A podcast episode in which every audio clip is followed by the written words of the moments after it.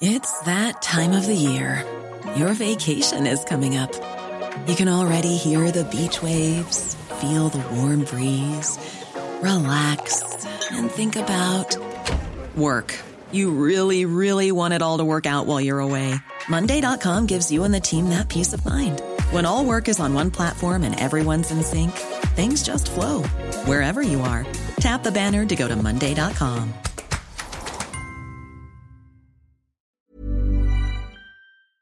Bonjour à tous, bienvenue dans cette émission. Notre belle figure du jour, c'est Marcel Van, un religieux vietnamien qui est mort à 31 ans dans les geôles communistes du Nord-Vietnam et qui est aussi un trait d'union entre la France et le Vietnam. D'abord parce qu'il a bénéficié de l'évangélisation des missionnaires qui l'ont précédé dans son pays, ensuite parce qu'il a eu une relation spirituelle très intense avec une sainte française, Thérèse de Lisieux, dont il se considérait comme le petit frère.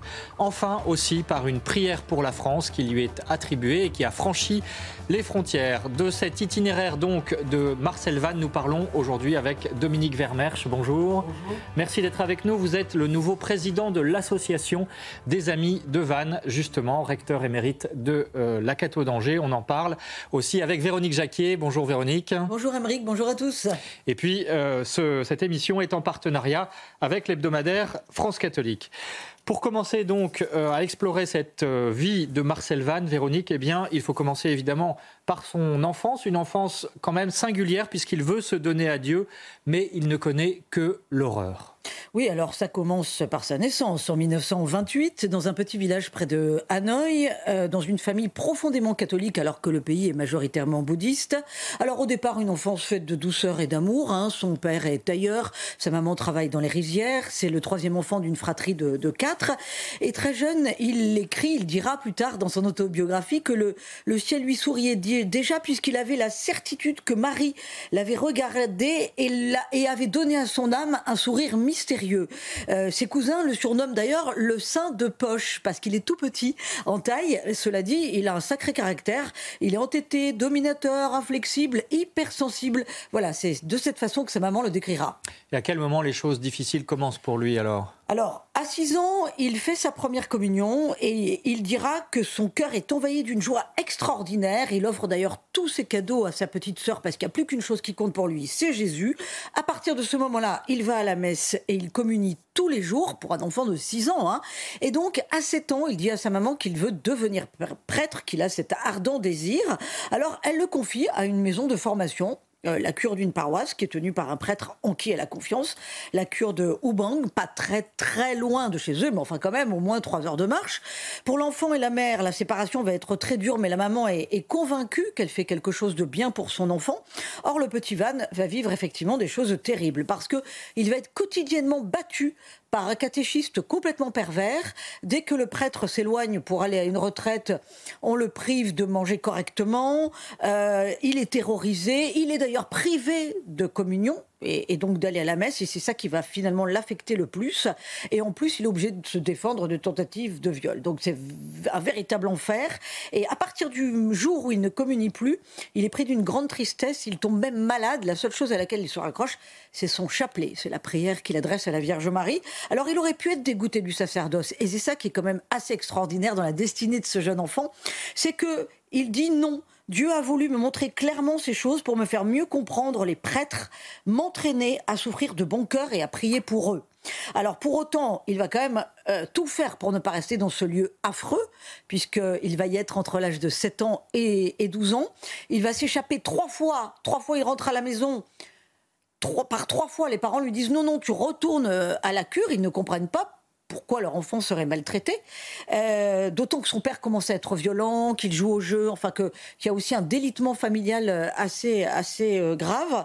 Et donc Van a 12 ans et il frôle le désespoir. Et là, la nuit de Noël 1940, il vit une expérience spirituelle qui va vraiment changer sa vie et sa façon aussi d'endurer la souffrance. Une joie immense s'empare de mon âme comme si j'avais trouvé le trésor le plus précieux jamais rencontré dans ma vie. En un instant, il dira que son âme a été transformée transformé. Je n'avais plus peur de la souffrance. Dieu m'a confié une mission, celle de changer la souffrance en bonheur. Il faut s'imaginer que c'est un enfant de 12 ans qui écrit ces choses-là. Donc une grande, grande maturité spirituelle. Et donc ce sera la mission de sa vie, transformer la souffrance en bonheur. Ça ne signifie, ça ne signifie pas, on va le voir par la suite, pour autant que la souffrance disparaît de sa vie. Voilà, donc on va reprendre tout cela, euh, et notamment cette question de la souffrance qui est très importante pour Marcel Vann, mais aussi finalement dans la vie de tout un chacun. Auparavant, Dominique Vermersch, expliquez-nous un petit peu le contexte de cette famille, euh, apparemment très pieuse. Il est né en 1928, donc on est avant euh, la décolonisation. Hein. le Vietnam est alors sous tutelle française. Quelle est la situation des catholiques du Vietnam à ce moment-là? Alors la situation au, Vietnam des catholiques, je dirais, est relativement favorable en fait. Hein. Le, Vietnam, encore jusqu'à aujourd'hui, présente près de 8% de, catholiques. Donc euh, avec cette présence française qui, d'ailleurs, faut se rappeler, donc avait été euh, était arrivée donc vers le milieu du 19e siècle, précisément euh, pour contrer la, dernière persécution, hein, d'une certaine manière. Donc une présence française importante et, donc ce village de Niam Zao, donc qui est un village vraiment catholique en fait, où Van a pu grandir dans cette famille. Et de ce fait-là, euh, je dirais que Van a vécu une, première enfance heureuse, et puis avec ces, événements qui l'ont profondément marqué. Et donc nous sommes donc en, vers la fin des années, fin des années 30, donc, euh, et donc à la veille d'un conflit euh, Vietnam qui sera le siège d'un conflit qui va durer près de 40 ans en fait, avec ses puissances coloniales, donc la France, la récupération par le Japon pendant un instant, et puis le, retour aussi de la France jusque dans les années 54 à peu près. Alors, on va y revenir, bien sûr, sur ce rapport à la France hein, de Marcel Vann, qui est central. Euh, auparavant, cette nuit de Noël, donc 1940, euh, Véronique nous racontait, que se passe-t-il exactement euh, Il, s'est produit chez lui, chez Marcel Vann, un changement, et notamment dans cette approche de la souffrance. Voilà, cette nuit de Noël, on, bah, s'imagine, ça, ressemble vraiment à ce qu'a vécu Sainte Thérèse également, cette nuit de Noël. Hein. Donc euh, cet éclairage vraiment lumineux qu'a reçu Van, cette, vocation, hein, qu'il a dit, de, transformer toute souffrance en bonheur. Cette souffrance, en fait, bah, nous, nous, nous, l'éprouvons tous d'une certaine manière, intime, etc. Et pour Van, ça a été un, changement assez, assez, conséquent, en fait. Et ça constituait pour, je dirais, d'une certaine manière, une sorte de passage de relais entre Thérèse et Van. Vous vous rappelez que Thérèse, euh, donc, était destinée pour rejoindre le Carmel de Hanoï, en fait, de cette manière. Et tout se passe comme si, finalement, dans cette nuit de Noël 40, eh bien, il y avait ce passage de relais de Petit Van, en fait, qui euh, vraiment découvre cette, cette, clé de lecture euh, et qui va orienter, finalement, toute sa vie et qui va donc de, donner suite, justement, à cette rencontre qu'il aura, ce dialogue qu'il aura avec Sainte-Thérèse deux ans plus tard, à partir de 1942. Alors, justement, on va en parler, Véronique, puisqu'on peut dire, hein, effectivement, que Marcel est une forme de disciple de Sainte Thérèse de Lisieux. Donc après cette nuit de Noël, euh, quel est son destin justement? Alors, ce qui est incroyable, c'est qu'il reprend le chemin de la fameuse cure où il a tant souffert, parce que ses, ses parents lui disent tu, retournes là-bas, ce qui paraît improbable. Et donc, au presbytère, bah, rien n'a changé. Débauche et violence sont toujours au rendez-vous, mais lui, il a changé. Lui, il a décidé de faire de sa souffrance un bonheur, et donc il va protéger les autres enfants, va prendre un petit peu le leadership et ils vont fonder la troupe des anges de la résistance pour ne pas se laisser faire, pour garder aussi leur pureté, parce que ce sont des enfants et qui, assistent à des choses effroyables. Alors deux ans plus tard, à 14 ans, il est reçu au petit séminaire de Langson, qui est, coup d'œil du destin, un séminaire dédié à Sainte-Thérèse de Lisieux. Donc il y a déjà un petit caillou sur sa route. Et puis il continue ses études au presbytère de Queen Et là, il fait justement une étrange rencontre en lisant, il tombe sur l'histoire d'une âme, le best-seller écrit par Sainte Thérèse de Lisieux. Lui, il s'imaginait que la sainteté, puisqu'il voulait être saint, il voulait être prêtre, il voulait être saint, il s'imaginait que c'était quelque chose qui était réservé à des géants de l'histoire, que c'était très très difficile, qu'il fallait passer par des pénitences impossibles et des heures et des heures de prière.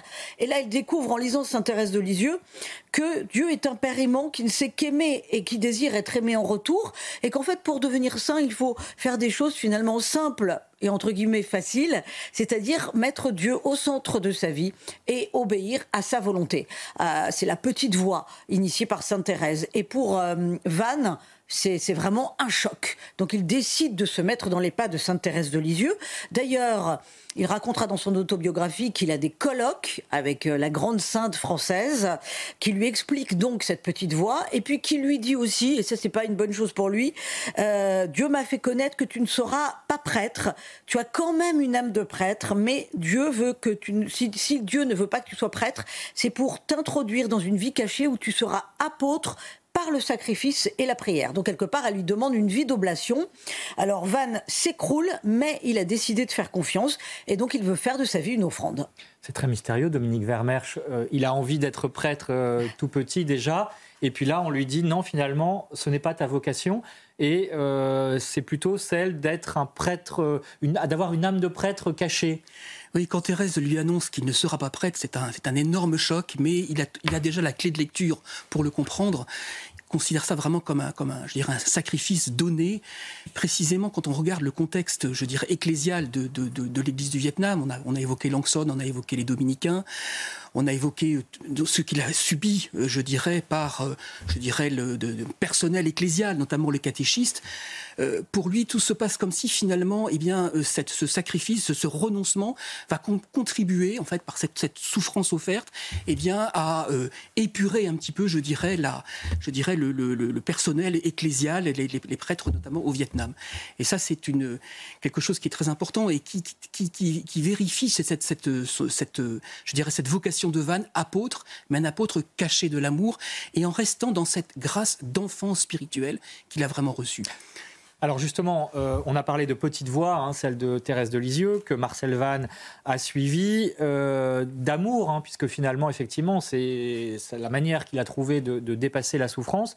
Néanmoins, est-ce qu'il y a une dimension euh, d'ascèse chez lui, d'effort, de sacrifice, parce qu'on pourrait penser que cette Petite Voix, parfois, peut être un peu éthérée ou trop facile, justement alors quand on, lit Van, hein, puisque vous savez donc que Van a, sous la demande de son directeur spirituel, le Père Boucher, et je dirais c'est grâce au Père Boucher que nous avons maintenant donc tous ses écrits, son autobiographie et ses colloques, donc ses entretiens, on se rend compte qu'il a, a absolument rien d'éthéré, que c'est totalement incarné, qu'il y a je dirais aucun dolorisme, et Van n'en voulait pas d'une certaine manière. Une certaine, voilà. Vous voyez, quand on, écoute ces dialogues avec Jésus, avec Thérèse, mais c'est à la fois d'une naïveté, d'une innocence, et je dirais d'un humour extraordinaire d'un enfant de 16, d'un adolescent de 16-17 ans. Hein, figurez-vous, par exemple, quand il échange avec, avec Jésus, et il réprimande Jésus, mais il dit, écoute, euh, tu sais, Jésus, euh, tu m'as parlé longtemps aujourd'hui et tu m'as fait louper le goûter. Ou alors quand Jésus lui promet des consolations pendant le temps de carême, mais Jésus, tu n'es pas conforme à la sainte doctrine de l'Église.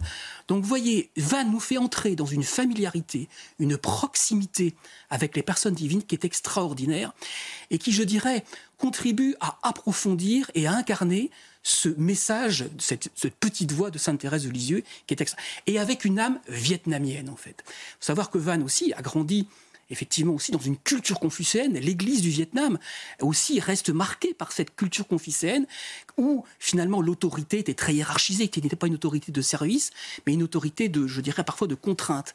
Et la Vanne fait comme exploser tout cela. Et donc euh, il faut vraiment garder de Vanne pas du tout de dolorisme, mais vraiment une, proximité, une familiarité, une simplicité de relation qui est extraordinaire et qui est au fond très libérante. Alors parlons à présent de sa relation avec la France. En quoi est-ce que Marcel Vannes, euh, on va parler de sa prière notamment pour la France, mais en quoi euh, est-il le symbole du rapprochement entre deux pays, la France et le Vietnam, qui se sont fait la guerre et euh, lui d'ailleurs n'aime pas tellement la France au départ? Ah ben oui tout à fait, ça avait très mal commencé. Sainte Thérèse qui lui propose de, prier pour les Français, nous sommes donc à la fin des années 40, donc la France qui cherche finalement à retrouver ses colonies, notamment le Vietnam, hein. donc les Japonais sont chassés, donc déjà première difficulté pour, le Vietnam. Et Van de répondre Ah, ben, je vais prier pour les Français, cette bande de diables blancs, je vais prier pour qu'ils meurent tous. Et donc, euh, Sainte Thérèse lui explique que finalement, bah, c'est pas tout à fait comme ça que ça doit se passer. Et donc, l'invite toujours avec cette clé de lecture, hein, d'offrande des souffrances, et eh bien précisément de prier pour les Français, de prier pour l'âme pécheresse qui est, qui est en l'air extirpé, et de, aussi de, l'inviter aussi à, à, une conversion du cœur de Van. Et Van, en fait, parce que Van, en fait, était, est, un, un amoureux de son pays, est un patriote, Van, en fait, d'une certaine manière, hein, extraordinaire. Et donc, peu à peu, il comprend et il reçoit euh, dans, dans, ses dialogues par Jésus lui-même eh bien, cette invitation sur le modèle de l'union des cœurs qui unit désormais sa grande sœur et le petit frère, son petit frère Van, eh bien, sur cette, cette, cette, oui, ce symbole de, de l'union des cœurs entre Thérèse et Van, eh bien, le Seigneur lui, lui, lui révèle qu'il souhaite cette même communion des cœurs entre l'Église de France et l'Église du Vietnam, mais plus largement entre le peuple français et le peuple vietnamien. Et c'est très touchant. Et ça perdure encore aujourd'hui? Et ça perdure encore aujourd'hui. Très simplement, mais je dirais, je dirais voilà, cette, cette communion entre le peuple français et le peuple des anciens ennemis. Des anciens ennemis, voilà. Et donc de cette communion des cœurs, eh bien, le Seigneur lui révèle que c'est à partir de cette communion des cœurs, qui est loin de tout nationalisme, voyez, euh, eh bien, va être finalement le, comme le, ressort, le marchepied pour répandre l'amour du Seigneur, l'amour miséricordieux dans le monde entier. Et d'où cette prière pour la France que Van est appelé à réciter chaque jour et auquel les Français sont invités à prier chaque jour.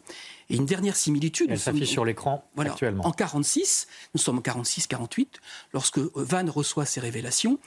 Euh, et, donc, il y a une très grande similitude aussi, par exemple, avec le, le message, les événements, par exemple, de l'île Bouchard en France. Nous sommes aussi à la fin des années 40, donc il y a une très grande similitude dans, ce, dans, ce, dans cette révélation et de cette communion des cœurs entre la France et le Vietnam.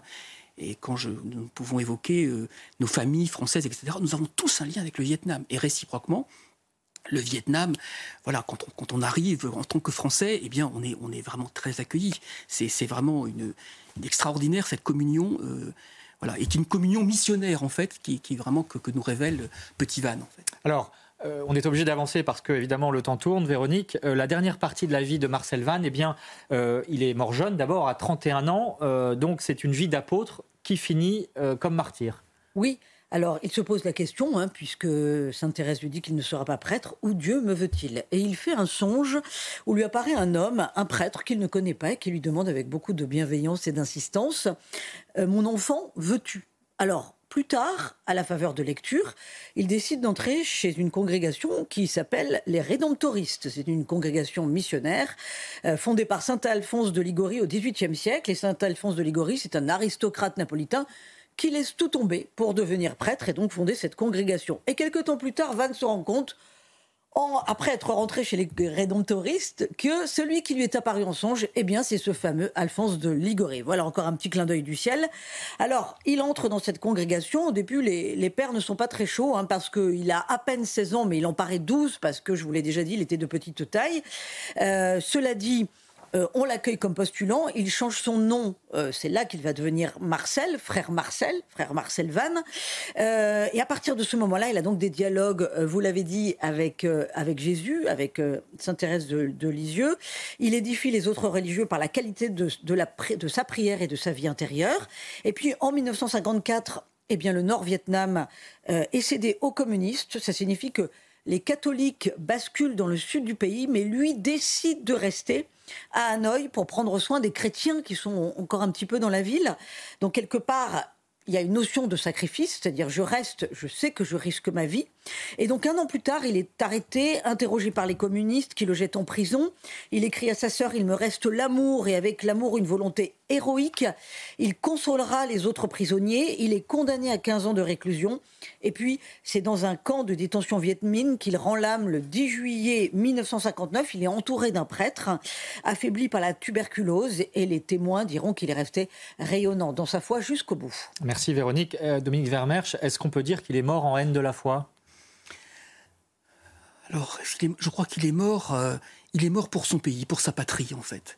Van a pris le dernier avion hein, de, Saigon vers Hanoï, euh, et, cette démarche, je la, et il est parti, il est parti pour, voilà, pour, sa patrie, pour, son pays.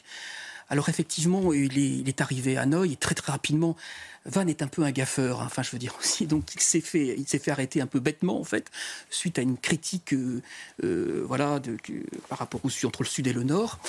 Et euh, quand, je vois cette, migration de Van délibérée, qu'il partait finalement pour, pour s'offrir pour son peuple, je ne m'empêche pas de, de, voir cette similitude avec, avec, avec Edith Stein, quand elle est arrêtée, vous savez, en Carmel de d'Echt en 1942, avec sa sœur Rosa, nous partons pour notre peuple, en fait. Voilà. Et le peuple allemand. Hein, voilà, le peuple allemand, effectivement. Voilà. Et donc, Van est profondément vietnamien, euh, il a un amour de son pays extraordinaire, et... Euh, en haine de la foi, effectivement, je, crois que en, même temps, en fait, il faut se rendre compte que le, peuple vietnamien est un peuple très religieux, et d'une certaine manière, euh, euh, il, est mort parce qu'il a contesté le régime, mais de là en haine de la foi, je ne dirais pas jusque-là, d'une certaine manière. Alors, euh, malheureusement, cette émission touche à sa fin, mais nous allons quand même euh, partir euh, sur les pas des saints martyrs, donc les prédécesseurs de Marcel Vannes, saint martyrs du Vietnam. C'était au XVIIIe et XIXe siècle, et c'est Éloi Rochebrune qui s'est rendu aux missions étrangères de Paris. Regardez. Dans la crypte de la chapelle, les missions étrangères de Paris honorent leurs martyrs. Des personnalités comme Pierre Bory, François Jacquard ou encore Théophane Vénard. Des visages de prêtres français qui au XIXe siècle ont donné leur vie pour évangéliser le Vietnam. Sur cette stèle, une liste interminable d'autres martyrs locaux. Beaucoup d'entre eux ont été convertis par les missionnaires. Un escalier mène au deuxième sous-sol. On y trouve des objets liturgiques, des habits, des livres ou encore ce service à thé. Une plongée dans le quotidien des prêtres français, cette croix appartenait au père Théophile Bonnet, assassiné par la guérilla communiste en 1961. De passage, cette fidèle catholique voudrait partager ses découvertes avec sa paroisse. Pendant toute l'année, on, a suivi un parcours sur l'espérance dans la paroisse et ben voilà, euh, être aux missions étrangères euh, avec euh, les reliques de tous ces martyrs, ça nous semblait une belle façon d'être missionnaire, dans, en tout cas témoin d'espérance euh, à la fin de cette année. Bien souvent, les missionnaires ont été perçus par les gouvernements locaux comme des concurrents qui pourraient déstabiliser leur pouvoir. C'est le cas de Théophane Vénard. Il portait cette tunique quand il a été décapité en 1861. Les souffrances endurées lors des exécutions sont représentées sur ces tableaux. On y voit des scènes atroces qui font réfléchir les visiteurs sur le sens du martyr. Ça me fait penser qu'effectivement, euh, tous nos petits malheurs d'aujourd'hui sont bien peu de choses à côté de ce qu'ont vécu ces, ces, missionnaires. En 1988, 117 martyrs du Vietnam ont été canonisés par le pape Jean-Paul II. Toute l'année, cette exposition leur rend hommage. Voilà, pour terminer cette émission, euh, Véronique, très rapidement, euh, quel livre faut-il lire pour mieux découvrir cette vie de Marcel Vannes? Son autobiographie, euh, qui est fascinante et qui est publiée par les amis de Marcel Vannes. Il y a aussi Petite histoire de Vannes. Alors ça, c'est un résumé très fidèle de sa vie par le père Antonio Boucher, euh, qui a été donc son directeur spirituel, toujours publié chez les amis de Vannes Édition. Et puis un manga, tiens, pour les jeunes, Vannes, le combat de l'amour de Alexandre Illich et Catherine Bouvier, toujours publié chez Marcel Vannes Édition. Sans oublier, bien sûr, la lecture. Sans oublier, bien sûr, la lecture de France catholique, qui raconte chaque semaine la vie des saints. France catholique sur abonnement et sur france-catholique.fr. Voilà, euh, quelques mots pour terminer. Euh, la cause de béatification de Marcel Vannes a été ouverte en 1997. Elle est donc actuellement en cours. Il y a encore beaucoup de choses euh, complexes et mystérieuses peut-être à éclaircir. Et puis une citation tirée de la prière donc pour la France de Marcel Vannes, Seigneur Jésus et compassion de la France. Merci beaucoup Dominique Vermersch d'avoir été avec nous. Vous êtes le président des Amis de Marcel Vannes. Merci aussi à Véronique Jacquier et puis Martin Guillard et les équipes de CNews pour la réalisation de cette émission. À suivre demain, 13h, euh, enquête d'esprit, eh bien, nous parlerons de l'Apocalypse. Et oui, euh, c'est un, peut-être un sentiment qu'éprouvent beaucoup de Français, mais c'est aussi un livre de la Bible très euh, fascinant, continue de fasciner. Et pour l'heure, l'info continue sur CNews. Hey, it's Danny Pellegrino from Everything Iconic. Ready to upgrade your style game without blowing your budget? Check out Quince. They've got all the good stuff shirts and polos, activewear, and fine leather goods, all at 50 to 80% less than other high end brands. And the best part? They're all about safe, ethical, and responsible manufacturing. Get that luxury vibe without the luxury price tag. Hit up quince.com slash upgrade for free shipping and 365 day returns on your next order. That's quince.com slash upgrade.